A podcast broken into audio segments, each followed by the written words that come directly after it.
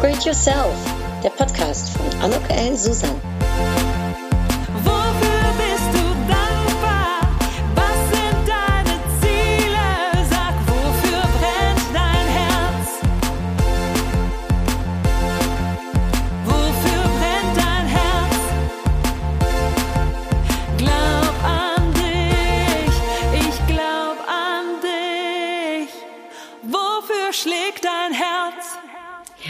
Herzliches Willkommen.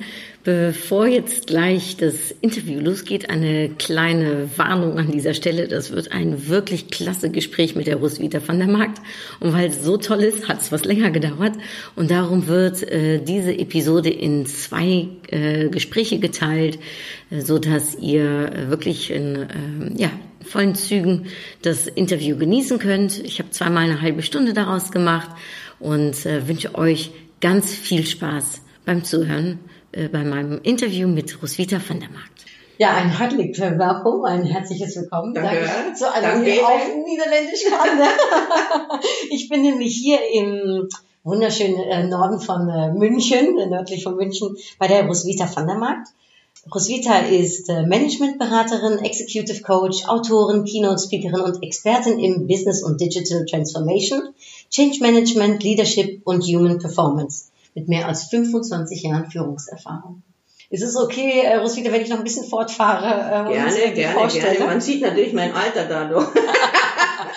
In Lean Management, Human Performance äh, Strategy und Organisationsentwicklung bist du auch tätig in der Industrie, wie als geschäftsführender Partner der weltweit führenden Unternehmensberatung Accenture. Ähm, da kommen wir bestimmt gleich drauf zu sprechen, denn das war, glaube ich, ein ganz spannender Schritt in deinem Leben. Ja. Du kommst aus der Welt des Top-Managements, berät und coach seit 1998 Führungskräfte der ersten und zweiten Ebene auf Augenhöhe und betreust Mandate in Europa und den USA. Seit 2003 äh, führst du dein eigenes Unternehmen und zu deinen internationalen Kunden und Erfahrungshintergrund zählen Firmen wie, äh, und die denke ich kennen wir alle, Accenture, Allianz, Audi, Infineon, äh, Microsoft, Oracle, SAP, Siemens, Telekom, naja, und noch viele andere namhafte Mittelständler. Roswitha ist Assessorin, hat einen Executive MBA der Harvard Universität in Kooperation mit dem MIT. Also da bin ich gespannt, was das ist in Boston. Ne? Ist das eine Zusammenarbeit, wenn ich das richtig verstanden habe? Äh, Du bist Commercial äh, Manager und Preisträgerin des Deutschen Hochschul Software Softwarepreises in E-Learning. Und das ist jetzt nur die kurze Variante. Ich könnte noch wesentlich mehr äh, erzählen. Die Frau hat es hier wirklich in sich und das werden wir gleich, denke ich, alle hören. Ja, in Deutschland gehörst du zu dem Kreis äh, der Management-Vordenker, wenn es geht um New Work, Leadership und Change 4.0 worin äh, Agilität, Leadership und High Performance mit sinnvollem Leben verbunden wird. Und dieses sinnvolle Leben ist auch, glaube ich, etwas, was dir sehr am Herzen liegt, eine Privatsphäre, die Zeit mit deiner Familie, den Freunden und deinem Mann, der wie, wie gesagt wie ich Holländer ist. Ähm, und äh, ja, ähm, du bist dieses Jahr bereits 540 Kilometer gewandert. Ich bin gespannt. wohin. Gelaufen, Oder gelaufen. gelaufen. Ge- Ach, gejoggt bist du. Ja, gejoggt. Ach Ich so, ich, laufe. dachte, dass du wanderst. Nein. Gejoggt. Ah, dann, dann, Ich jogge, ich 540 Kilometer, ja, Mhm. Wahnsinn. Du spielst Golf, äh, liebst Schwimmen, Yoga und Meditation. Und du hast dein Leben bewusst geändert. Ich ähm, hoffe, dass ich das sagen ja. darf, Natürlich. als du mit 43 Jahren ein äh, einschneidendes Erlebnis hattest. Und vielleicht sprechen wir da gleich auch nochmal kurz drüber. Ah, gerne. Also vielen, vielen lieben Dank, dass ich hier sein darf. Ich Ich freue freue mich mich, ich habe es ja schon gesagt. sehr auf unser Gespräch. Ja, vielleicht, das, also du bist ja echt eine Karrierefrau. Ist das immer schon etwas gewesen, was so bei dir war, dass du gesagt hast, ich möchte gerne ja äh, meine Berufung zum Beruf machen oder ich möchte, ich möchte gerne was, äh, ja, was bedeuten für die für, für die Welt, äh, in der Welt der Karriere. Also das ist ganz interessant. Bedeuten für die Karriere oder so hatte ich überhaupt nicht im Sinn. Also meine Eltern sind äh, Vertriebene aus Sudetendeutschland. Das heißt also, so bin ich eigentlich auch immer aufgewachsen. Also du musst bescheiden sein. Ähm, wir sind Flüchtlinge. Äh, wir haben alles, natürlich alle Verwandten, alle, äh, alle Freunde meiner Eltern etc. haben ja alles verloren. Das heißt also, ähm, man hat von Grund auf alles aufbauen müssen. Und meine Großmutter war so gesehen äh, äh, eine der ersten Karrierefrauen in meinem Leben, weil sie war die erste Professorin an der, also weibliche Professorin, die erste Frau ähm, an der Prager Universität. Deine Großmutter, das Meine muss dann ja, wann war das? Das war um 1900, also letztendlich Nein. etwas später, ja, also 1920 sowas. Da muss ja Also sie ist eine, 1886 geboren. wirklich eine von ganz, ganz wenigen gewesen sein. Da gab es keine Ich wollte Frauen. gerade sagen, das kann Da gab es gar keine Frauen. Und es war eben exakt das, was natürlich sehr motivierend war, weil sie natürlich immer gesagt hat, pass auf, also eben natürlich aufgrund der Historie, alles, was du im Gehirn hast, kann dir niemand nehmen. Alles andere ist unwichtig, weil was du im Gehirn hast und wenn man hart arbeitet, kann man alles wieder erreichen und alles wieder aufbauen. Das ist sicherlich eines der, einer der grundlegenden Mottos, die ich in meinem Leben von Anfang an hatte. Zweitens, also als meine Großmutter dann gestorben ist, an ihrem 89. Geburtstag, bei der Beerdigung kamen Studenten bis aus USA. Nein. Das ist der zweite Punkt, der für mich wichtig war, immer für den Menschen da sein, den Menschen in den Mittelpunkt stehen. Boah, nicht das Gänsehaut. Fachliche, also nicht das Fachliche, das muss, das muss so und so okay sein. Aber eben das andere ist der Mensch und der Mensch steht auch bei mir in der Karriere eigentlich immer im Mittelpunkt. Ähm, ich will nah am Menschen sein und nah am Menschen arbeiten, obwohl ich sehr viel dann mit der Technologie natürlich zu tun hatte. Ähm, und das dritte war tatsächlich, ähm, eine Balance zu finden, eben äh, nach den Werten zu leben, die man selber will. Eben, äh, also die man auch ausleben möchte. Ähm, wenn, wenn man das eben sieht, ähm, über die Tendenz war mir die Karriere überhaupt nicht wichtig. Aber natürlich mit dem Hintergrund, zum Beispiel als Kind, wir haben sehr viel mit, ich habe ja, ich habe mit vier Jahren lesen und schreiben können, aber aus mir selber heraus, nicht weil meine Eltern das wollten. Und mit acht Jahren also die Iden des Homers gelesen und so weiter. Also das heißt, und hatte mit meiner Großmutter und auch mit meiner Mutter eben wunderbar Gesprächsstoff. Und für mich war eigentlich klar, ich gehe an die Uni. Ich will auch Universitätsprofessorin werden und ähm, eigentlich ein ähnliches Leben haben. Also viele haben eben erzählt, ich bin ähnlich wie meine Großmutter und ähm, auch mit ihrem Drive. Also sie war die erste Frau, die ein Auto auf ihren eigenen Namen hatte in der Nein. Tschechoslowakei, ist damit auch völlig alleine nach Paris gefahren Nein. und hat meinen Großvater erst geheiratet, als meine Mutter unterwegs war. Und der Großvater war auch elf Jahre jünger als sie. Also ich habe schon eine Karrierefrau so gesehen oder eine emanzipierte Frau an meiner Seite von vornherein gehabt. Und zu einer Zeit, wo das ja wirklich, also ich kann mir gar nicht vorstellen, da muss ja wirklich eine der ersten gewesen sein. Wirklich Ja. eine Vordenkerin, Vorreiterin auf ihrem So, Gebiet. das, das habe ich mir sicherlich eben Mhm. auf den Weg genommen. Aber wie gesagt, also für mich war eigentlich Karrieredenken, also so wie man es heute so sagt, ich will jetzt bis da oben hin oder die große Strategie, war eigentlich gar nicht gegeben. Ich habe wirklich manchmal kämpfen müssen. Ich habe ja so ein österreichisches K und K Deutsch, also viel weicher Mhm. und bin wirklich in der Schule manchmal diskriminiert worden, bis hin eben tatsächlich so mein erstes Erlebnis. Ich hatte nur eins an der Schule, aber die Lehrerin meinte, was du willst aufs äh, Gymnasium gehen als Flüchtlingskind? Sag Nein. ich, ja, das will ich. so, ich habe mich immer in dem Sinn durchsetzen müssen. Und das hat mich auch letztendlich, äh, letztendlich eigentlich immer begleitet.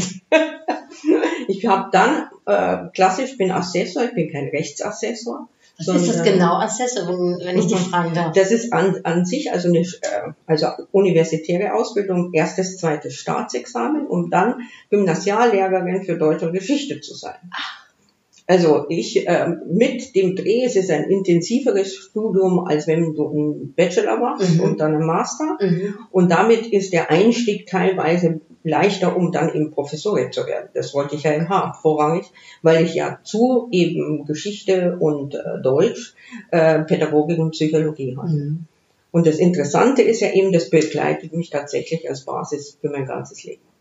So, ich habe dann tatsächlich meine Referendarzeit gemacht, aber beim ersten Staatsexamen war es so, dass ich die zweitbeste Abschluss gemacht habe und dann kam Franz Josef Strauß um die Ecke, also besser gesagt seine Kanzlei, und der suchte Ghostwriter, die gut sind. Und dann waren da die ersten drei Abschlüsse, die mussten, die mussten, die wurden dann gebeten, ob sie Lust hatten, und dann habe ich eben eine Rede für ihn geschrieben und dann war ich's. Für Nein. zwei Jahre. Ja, genau, für zwei Jahre. Und war also sowohl Referendar, aber immer für die Stunden ausgenommen, wo ich was für ihn äh, vorbereitet und gemacht habe. Oder da bin ich dann auch nach Bonn und, und so und so. Und ehrlich gesagt, über diesen Weg bin ich dann ähm, zu Siemens gekommen, weil Siemens wollte 86 eben ein Center aufbauen für ja, Computer-Based Training. Bevor, also da, bevor wir darauf warten, muss ich aber noch mal ganz kurz, weil wie war das um mit Franz Josef Strauß zusammen zu arbeiten? Das war sehr gut. Ähm, also nach außen hin war er ja immer so polternd. Ähm, er hat am Anfang also äh, einen echt herausgefordert, Mhm. weil er wollte einen intelligenten Part haben. Mhm. Und äh, da ich aber eben alte Geschichte auch hatte, also Wie alt warst du dann da zu dem Zeitpunkt? Naja, äh, 24, Ja, 25. noch ganz jung. Ja, ja, klar, mitten in der Referendarzeit halt. Und ähm, ja, und dann konnte, dann sagte er mal was auf Latein und ich habe ihm halt gekontert. Und er dachte, naja, diese ganz cleveres Mädchen hat er mir dann später mal gesagt.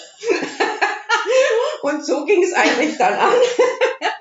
dann wusste man, also wenn man schreibt, was er so gar nicht macht, äh, mag, also auch an Sa Satzkonstruktionen wie insbesondere oder solche Sachen, also das durfte man, so geht das gar nicht. Also das haben wir vorher geklärt und ich habe sehr, sehr viel gelernt, weil es gar nicht mal jetzt um die Rede an sich ging, sondern wenn er irgendwo aufgetreten ist, braucht er die ganze Research darum. Mhm. Also alles, wer kommt, wer da Mm. ist, ähm, bei Auftritten, auch bei Audi oder bei Mm. VW oder etc. Alles, was letztendlich drumherum ist, damit er nicht ähm, irgendwie konfrontiert wird mit etwas Unerwartetem. Mhm. Und da habe ich sehr, sehr gute Research. Gell? Und vor allen Dingen pointiert Ohne. Internet noch. Ja, Damals. völlig ohne, ja. Aber ich hatte die ganze Staatskanzlei natürlich. Ich wusste auch alle Reden, die er schon mal gehalten hat, mit dem Ding. So, also ich musste perfekt immer vorbereitet sein und ich habe gelernt, to the point, bum, bum, bum, bum, bum, ihm die Infos rüberzuschieben. Also ich bin beeindruckt. Ich habe zwei kurze Fragen an Sie. Also eine Frage ist, wenn man 24 ist und dieser Mann ist ja nun ein wirklich so ein staatskräftiger Typ auch ne, Ja. gewesen, äh, ist man da eingeschüchtert oder wo nimmst du, hast du dir die Mut hergenommen, um das so zu, zu machen? Also, ich glaube, ähm, das ist vielleicht dann auch die eine Frage, die du mir stellst. Also auf der einen Seite weiß ich, was ich in me- in meinem Gehirn habe und was ich kann. Mhm. Auf der anderen Seite hindert mich tatsächlich dieses, du musst bescheiden sein, was ja bei Frauen so und so ist, aber Mhm. du musst bescheiden sein, du bist ein Flüchtling. Ähm, das hindert einen immer, weil man sich dann eigentlich immer zurücknimmt. Mhm. Und ähm, man merkt an vielen Punkten eben, das ist ja auch spezifisch für Frauen, dass man einen nicht so für voll nimmt. Aber das macht mich auch sehr ärgerlich. Mhm. Und wenn ich richtig ärgerlich werde, Da geht's ab.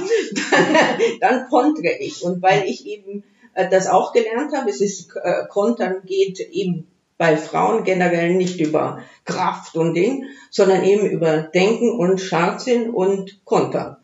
So, und äh, das war ja bei ihm dann Mhm. auch ausschlaggebend. Ja. Also er hat äh, vorher gar nicht gewusst, ob es eine Frau oder ein Mann ist. Er hat die Ach drei so. Reden ge äh, gehört, weil die Kanzlei hat dann eben auch äh, gesagt, so, also schreiben Sie mal über dieses Thema und die zwei anderen Kollegen, die, also wir hatten die, die die ersten drei Mhm. besten Examina gemacht haben, die mussten da eben dann schreiben, wenn sie wollten, also, äh, und die haben sich ja auch genauso beworben wie ich, weil ich fand schon interessant eben Ja, klar.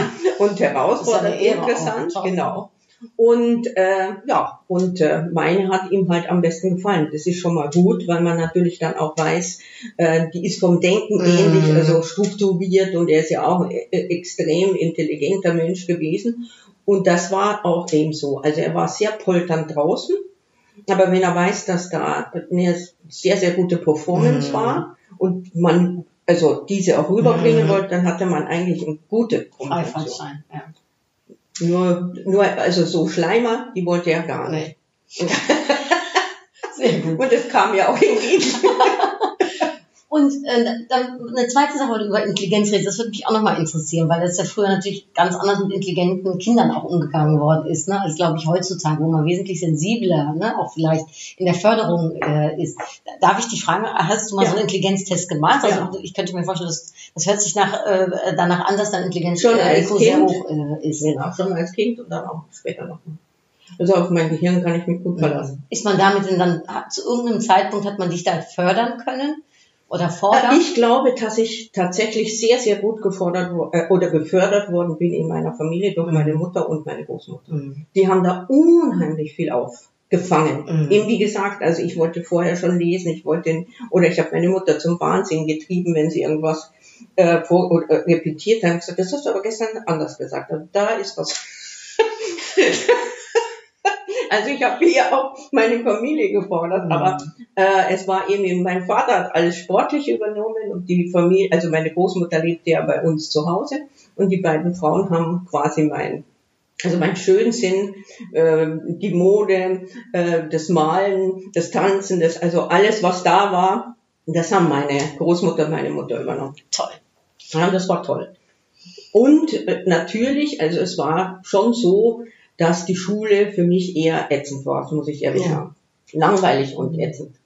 Also du würdest auch sagen, jetzt für Leute, die uns zuhören, ne, die vielleicht selbst äh, ne, sehr hohen Intelligenzprozent haben oder eben Kinder ne, haben, wo man das schon sieht, fördert sie und äh, äh, schaut, äh, Auf jeden Fall. Und äh, der Punkt ist natürlich nicht so zu fördern, dass man denkt, du bist jetzt was Besonderes oder was, Mhm. äh, was äh, Ding. Aber also auch etwas, was mich ein ganzes Leben lang begleitet. Meine Mutter hat häufig zu mir gesagt, Roswitha, denk dran, die anderen sind nicht so schnell wie du. Du musst Geduld haben.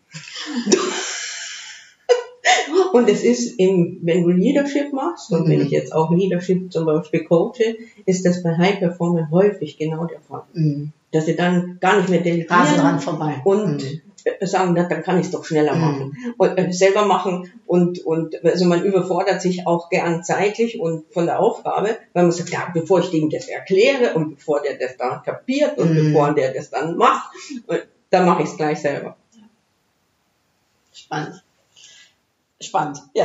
äh, und dann bist du bei Siemens. Und, äh, dann äh, bist du bei Siemens zurechtgekommen. Ja, da hat, man wieder ein. Ja. Ja, genau. Ich habe zweites Staatsexamen natürlich abgeschlossen, das ist ganz klar. Und hatte da aber dann schon Angebote. Also einmal wollte Franz Josef, dass ich zur CSU gehe, was ich abgelehnt habe, weil ich gesagt habe, in der CSU hat man als Frau keine Chance und es sind zu viel Schleimer und zu viele Fettnäpfchen. Und auch da war ich eben offen. Und dann guckte er mich so an, hm, stimmt. So, und wenn man dann auch sieht, dass seine Tochter eigentlich auch nicht realisiert hat, dann muss man das letztendlich eben bejahen und das war richtig so. Aber eben, ich bin natürlich in den Wirtschaftszyklen, wo er da war, eben mit Siemens zusammengekommen. Und die äh, wollten damals gute Pädagogen und strukturiert denkende Menschen haben, um Computer-Based Training aufzubauen. So, Da war Computer gerade ein Thema geworden, oder wie war das? ja, ich meine, du hattest damals zum Beispiel, dass du dir, wenn du ein Lernprogramm entwickelt hast, überlegen musstest, ob der andere überhaupt eine Maus hat. Oder was für ein Bildschirm und solche Dinge. So, und ich habe äh, bis dato damals ja noch nicht einmal während dem Studium irgendwas mit Computer am Hut gehabt. Du hast ja noch deine Thesis und so alles in Mhm. Schreibmaschinen Mhm. getippt. So, und dann habe ich mal schnell also Programmieren gelernt Nein. und war nach einem halben Jahr bereit, Projektmanager für drei Lernprogramme parallel, mit denen wir dann auf die Messe gegangen sind und eben einen Preis gewonnen haben. Nein. Ja. Warst du da von Frauen umgeben zu den Zeiten? Nein, nur Männer. Äh, nur Männer, zwei Frauen in meinem Team und aber die Vorgesetzten, das muss ich immer noch mal sagen, also die Manager, die ich damals als Vorgesetzte hatte, waren unglaublich toll. Und wir hatten damals eigentlich, heute würde man sagen, so ein kleines Lab. Wir hatten unheimlich tolles Budget, wir konnten alles ausprobieren. Cool. Wir hatten quasi, wir haben ein eigenes Filmteam machen können, wir konnten Videos machen etc. Wir konnten alles, was damals schon technisch möglich war, in dem Sinn miteinander verknüpfen. Und dann ging es eben darum, wie kann ich jetzt den Transfer, den Lerntransfer, das Lernen, das, die Pädagogik, die Psychologie auch in ein solches Lernprogramm bringen. Und äh, diesen Softwarepreis habe ich gewonnen, weil wir mit Bamberg, mit der Universität Wirtschaftsuniversität äh, Zweig in Bamberg eben ein Lernprogramm rausgegeben haben, wo also ein- ein Part der Studenten in Wirtschaftsinformatik äh, klassisch Mhm. mit Vorlesungen in den Seminaren und die anderen nur mit unseren Lernprogrammen. Und dann hat man vergleicht, wie die Ergebnisse waren. Das ist ja cool. So, und damals gab es natürlich, also wenn man es jetzt natürlich, aber damals war ich so quasi dann der Experte für E-Learning. Jetzt sagt man E-Learning, damals hat man eben Computer-Based Training und Video unterstützt und etc. gesagt. Wow. Und ähm, dann hat es aber äh, wirklich mit äh, deinen vorherigen Aufgabengebieten nichts mehr zu tun. Hast du dich wirklich auch konzentriert auf, ähm, auf das E-Learning-Programm und auf die Ja, klar, ich war Mhm. damals eben Das das wahrscheinlich. Fulltime-Job gewesen. Ja, ich bin eingestiegen eben Mhm. da, 86 bei Siemens, Ähm, dann eben war ich Projektmanagerin, dann habe ich äh, das als Produktmanager Mhm. übernommen, habe dann eben geswitcht zum Beispiel vom, äh, wir haben vorher eben Produkte erstellt und dann bin ich in den Dienstleistungen, weil ich eben wusste, wenn wir das mit BMW oder mit anderen machen, kriegen wir ganz andere äh, Brandbreiten und natürlich eine ganz andere Profit. So, und dann habe ich, war ich mit äh, 29 die erste Hauptgruppenleiterin bei Siemens im Technik, äh, DI-Bereich.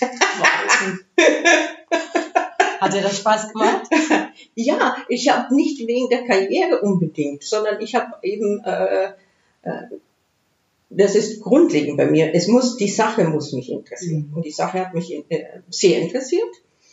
Und ähm, ja, und dann kommt es, wenn du gute Qualität lieferst. Und ich hatte eben äh, Chefs bis daher. Ich werde dann auch erzählen, wo sich dann was ändert. Bis, das ist ähnlich übrigens auch heute noch so. Das heißt, wenn du immer noch, sagen wir mal, im unteren Managementbereich bist, dann kannst du als Frau immer noch alles erreichen.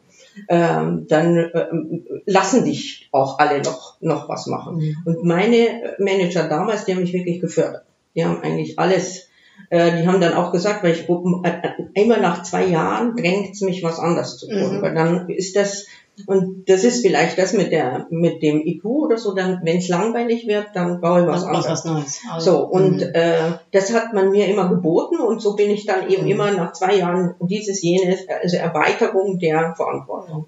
Für die, die uns zuhören, die auch noch so jung sind und schon eine Führungsposition haben, ne, was, was würdest du denen ähm, empfehlen? Weil äh, wenn du mit 29 Jahren schon so ein großes Team ne, und wahrscheinlich auch Männer. Äh, Ja. äh, Ich hatte sogar meinen. Ex-Chef in meinem Team. Ach nein. Ja, auch da. Also und wie, wie, wie hast du dafür gesorgt, dass du, ja, dass man dir zuhört, dass, äh, dass man, wenn man so jung ist, dass man trotzdem äh, ja, mit einer gewissen, ich sag mal, Verständlichkeit auch führen kann? Was, was, was würdest du empfehlen? Also A ist wie immer. Also führen kann nur jemand, der Menschen mag. Mhm. Das ist das Erste. Ähm, je jünger du bist, desto mehr musst du natürlich auch dein Fachgebiet kennen, Mhm. weil ansonsten äh, führt man dich aufs Tablett und äh, macht das mit, mit Vergnügen. Mhm. Erst recht, wenn man Frau ist. Ähm, äh, also wenn du älter wirst, dann ist die, das Fachliche rückt in den Hintergrund, weil du quasi ja so, so eine größere Bandbreite in deiner Verantwortung hast. Und dann musst du ein gutes Team haben und du musst hervorragende Leute Mhm. um dich rumfahren. Du musst immer die, die du einstellst, die müssen eigentlich besser sein als du. Mhm. Und du musst keine Angst haben, letztendlich, dass die dich dann überholen, weil du bildest quasi ein Netzwerk äh, in, ähm, auch damals schon. Und das war ein großer Fehler für viele Frauen damals, eben keine Netzwerke bilden, vor allen Dingen auch keine Netzwerke nach oben bilden. Und äh, viele Männer haben Angst zum Beispiel vor guten, die sie einstellen, dass sie über, das ist falsch. Äh, Nur hervorragende Leute. Mhm. Weil mit hervorragenden Leuten kann man eben viel aufbauen. Mhm. Aber du musst natürlich auch Freiraum geben. Und der einzige Nachteil, den wir jetzt immer noch in der Hierarchie haben, das ist immer noch vorrangig, äh, das hierarchische Gebilde immer noch im Unternehmen, ist eben, dass dieses nicht gewertschätzt äh, wird. Das heißt also, es ist immer noch so, der Junge hat weniger Know-how, was nicht stimmt. Äh, der Junge kann nicht führen. Ja, er hat vielleicht weniger Praxis, aber heutzutage ändert sich zum Glück die Führung. Mhm. Dieses Hierarchische ist nicht mehr gefragt, sondern ist tatsächlich dieses Networking und natürlich ab einem bestimmten Punkt, dann muss auch der Ärger kommen. Also dann musst du eben die Verantwortung nehmen und sagen, also nee, also wenn du über meine Grenzen hinausgehst oder wenn du eben mir auf die Füße trittst, das muss nicht sein. Wir müssen beide mit Respekt Mhm. umgehen. Und wenn man das zu spät macht, das ist ähnlich wie bei Schülern. Im Grunde genommen. Wenn man das zu spät macht, ist vorbei. Mhm. Also sie müssen einen respektieren. Und wenn sie das tun, dann kann man eigentlich auch Krisen oder Diskussionen gut aufstehen. Aber bei dir kam dann irgendwann der Moment, wo das dann nicht mehr funktionierte mit äh, bei Siemens. Ja, also eigentlich hat es ziemlich lange funktioniert. Ich war dann die erste Frau beim Führungskräfteassessment bis zum Vorstand. Mhm. Da waren nur Männer. Und da habe ich als Beste abgeschnitten. Damit bin ich dann quer durch Siemens so rumgeleitet worden, schon als interner Consultant, weil ich natürlich kommend aus dem Personalbereich kommen eben natürlich, Mhm. wie man immer sagte, die hat noch zu wenig betriebswirtschaftliche Erfahrung, jetzt muss man die da aufnorden. Und dann habe ich da zwei Jahre im Grunde genommen alles an SAP gelernt, alles an Betriebswirtschaft gelernt, alles an und immer als Consultant schon in unterschiedlichen äh, Abteilungen rein. Ich hatte einen Vorstand, Deutschlandweit oder auch international? auch international. Und ich hatte einen Wahnsinn. Vorstand quasi als Mentor Ach, der sehr fordernd war. Ähm, auch äh, nicht, nicht, also es war keine leichte Zeit, weil der schrie einen auch an, also der war auch cho- cholerisch und etc. Und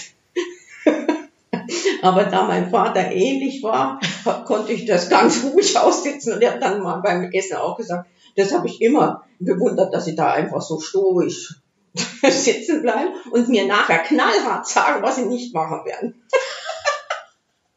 so geht man auch am besten mit cholerischen Menschen um, ja? Aussitzen und zurückteilen. Ja, ja, was nützt das, Ja. wenn ich ihn auch noch anschreie? so, aber äh, das Aussitzen sollte zeitnah sein, natürlich Mhm. mit deiner äh, mit deiner Antwort. Ja. Ähm, also das war auch noch eine sehr, sehr interessante Zeit. Dann eigentlich äh, bis 94. Dann ging es eigentlich für mich ganz wunderbar weiter. 94 kam äh, Schulmeier. Das ist ein Deutscher in Frankfurt geboren, aber in Amerika seine ganze Laufbahn gemacht Mhm. und kam mit diesem amerikanischen Drive rein. Bei Siemens. Damals bei, Mhm. also bei, äh, bei Siemens in dem Mhm. Bereich. Wir hatten ja vorher Siemens Nixdorf gemerged. Da habe ich schon den Merger mit, äh, mitgemacht. Aber das hat nicht gut funktioniert. Das muss man tatsächlich sagen. Die zwei Welten, die haben eigentlich da nicht zusammengepasst. Mhm. Und der Schulmeier kam, um das tatsächlich zu verbinden und hat damals tatsächlich ein Change Management Programm aufgesetzt, was wenn du Sabine Kluge, die jetzt eben auch in dem Mhm. Circle drinnen ist, jetzt, äh, von, äh, von New Change und, und WOL, ähm, eben auch sagen, wir hatten damals schon ein Change-Programm, so wie es heutzutage eigentlich durchgeführt wird oder durchgeführt Mhm. werden soll. Wir haben also unglaublich, hat also ähm, vier große Events gemacht. Äh, Wir haben entweder mit Kunden zusammengearbeitet, mit Partnern zusammengearbeitet oder an internen Projekten gearbeitet. Wir haben unzählige Teams aufgebaut aus der Kraft in den Unternehmen, interne Messen gemacht, wo man dann eben gesagt hat, welche Ideen wollen wir weiter verfolgen. Also das, was man heutzutage Mhm. auch in Agilität macht. Friday-Forums, E-Mail eingeführt, was weiß ich nicht alles. Das Problem war nur, und da habe ich jetzt auch ja, letztes Jahr einen Artikel drüber geschrieben, äh, geschrieben, haben wir jetzt eine Spielwiese oder sind wir schon im Durchbruch? Weil wir waren alle als Junge unglaublich motiviert. Wir Mhm. haben durchgeackert an den Wochenenden. Und Ich wollte gerade sagen, das hört sich alles jetzt die letzten zehn Jahre, die du so beschrieben hast, nicht danach an, als wenn du viel Privatleben gehabt hättest. Ja, stimmt. Mhm. Also wir, mein Mann und ich, der ist ja, ähm, damals hat er, am Anfang hat er noch ein eigenes Bauunternehmen, dann ist er eben auch rübergegangen eher in die Beratung und ähm, wir haben uns teilweise sowohl bei Siemens, teilweise so am Flughäfen oder so getroffen und später dann bei Accenture noch mehr. Aber äh, das war das war okay. Also es war immer die Begeisterung, sagen wir mal, für das Thema. Und äh, das würde ich auch jedem immer empfehlen. Das Thema muss begeistern, weil dann Mhm. trägt dich Mhm. das auch über schwierige Zeiten. Dann, wenn es dich begeistert, wenn du meinst, das ist das Richtige, dann hast du auch diese Persistence und Mhm. diese Resistance, weil das musst du haben. Du musst kämpfen. Mhm. Also wenn du in Verantwortung gehst, dann musst du auch kämpfen können. Weil das ist auch deine Verantwortung, das ist auch die Verantwortung, die, was du hast für dein Team. Kämpfen und Leidenschaft höre ich dir so sagen. Ja. Also zwei wichtige äh, Sachen, die Basis sind. Ja, Mhm. Also sagen wir mal, äh, kämpfen hat nichts damit zu tun, dass du sagst, Durchsetzung dauert. Mhm. Äh, also ich glaube nicht, äh, dass das einem weiterbringt, das ist jetzt meine Idee und so soll es sein. Äh, aber ähm, man weiß einfach, äh, du hast Manipulatoren, du hast ganz andere Strategien in einem solchen Ding. Also du musst das sehr umsichtig mit deinen St äh, Stakeholdern umgehen. Und du wirst eben konfrontiert mit Menschen, die eine völlig andere Strategie haben und die dich ausnutzen wollen oder die dich gebrauchen wollen für bestimmte Dinge, äh, die ihre eigenen Ziele knackerhart verfolgen, die vielleicht nicht gut sind fürs Unternehmen Mhm. oder eben für dein Team. So, und der Kampf, den sehe ich als einen positiven Kampf. Mhm. Also ich muss die Verantwortung über, also übernehmen Und es ist diese Beharrlichkeit. Es ist eben dann, okay, du kriegst jetzt eine ins Gesicht. Gut, hast aber ausgehalten, du gehst trotzdem weiter. Spannend. Oh, das stelle ich mir aber auch sehr Energie, äh, also ich sag mal, da, da brauchst du viel Energie, um das äh, jeden Tag aufs Neue dann auch wirklich Ja. umzusetzen und das jahrelang. Ja.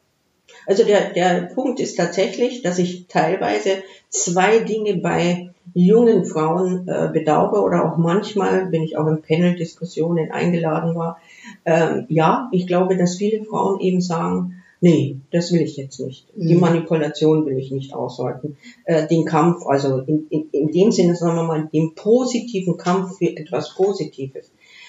Aber ansonsten werden wir es nicht erreichen. Das ist genau das, was meine Großmutter auch sagt. Hätte ich nicht Mhm. Das persistent, hat sich nicht geändert, also Genau. eigentlich in den letzten 100 Jahren. hätte, hätte sie nicht persistent gesagt, Mhm. also sie ist auch, sie werden sich doch nicht als Professorin äh, bewerben, sagt sie doch. Ich habe die beste Fachkenntnis, ich habe die so und so lange das gemacht und etc. Ja, dann müssen Sie ins Assessment gehen oder damals hieß ja anders. Ja, sagt sie, dann mache ich das. Und es ist exakt der Punkt. Und jedes Mal, wenn Frauen eben sagen, ja, das ist mir zu, oder das ist mir, das mache ich dann nicht, oder äh, deswegen haben wir so wenig. Hier im Kopf oder auch im Vermögen haben wir, und im Potenzial haben wir ganz, ganz viele Frauen, die das meines Erachtens viel besser machen könnten als die Männer. Die auch meistens eben die Ko Komplexität von verschiedenen Aufgaben besser verstehen. Mhm. Aber sie gehen einen Schritt zurück oder drei Schritte zurück, wenn es dann an solche natürlich unangenehme Sachen geht. Mhm. Da kriege ich dann halt den Ärger in mir, dass ich das nicht mit mir. Richtig, richtig so. Und wo hast du für dich deine Energie, ganz kurz zum Size, bevor wir dann ne, auf deine weiteren äh, Mhm. Schritte eingehen, aber wo hast du für dich dann auch noch Energie in dein Privatleben rausholen können in der Zeit? Oder überhaupt deine Energie vielleicht ja auch, äh, Also äh, was interessant war, was wir in, äh, äh, während der ganzen Siemens-Zeit immer noch machen konnten, waren eben ähm, Reisen, also Mhm. drei, drei Wochen Urlaub. Äh, das war tatsächlich noch drin. Ähm, äh, was später dann eben nicht mehr der Fall ist, aber das ist eine der größten Leidenschaften, die wir beide haben, mein Mann und ich eben, die Welt anschauen und zu reisen. Und das meistens so eben Auto nehmen und Mhm. äh, dann das Land anschauen und äh, Leute kennenlernen. Ähm, dann natürlich musst du delegieren. Also man muss dann hier Au-pair-Mädchen haben, man muss eine Hauswirtschafterin haben. Man Mhm. kann jetzt nicht sagen, da drin will ich jetzt auch noch das Tollste Mhm. und selber machen. Nein. Äh, dann muss man delegieren und dann muss man auch das so delegieren, dass, dass das überlassen wird.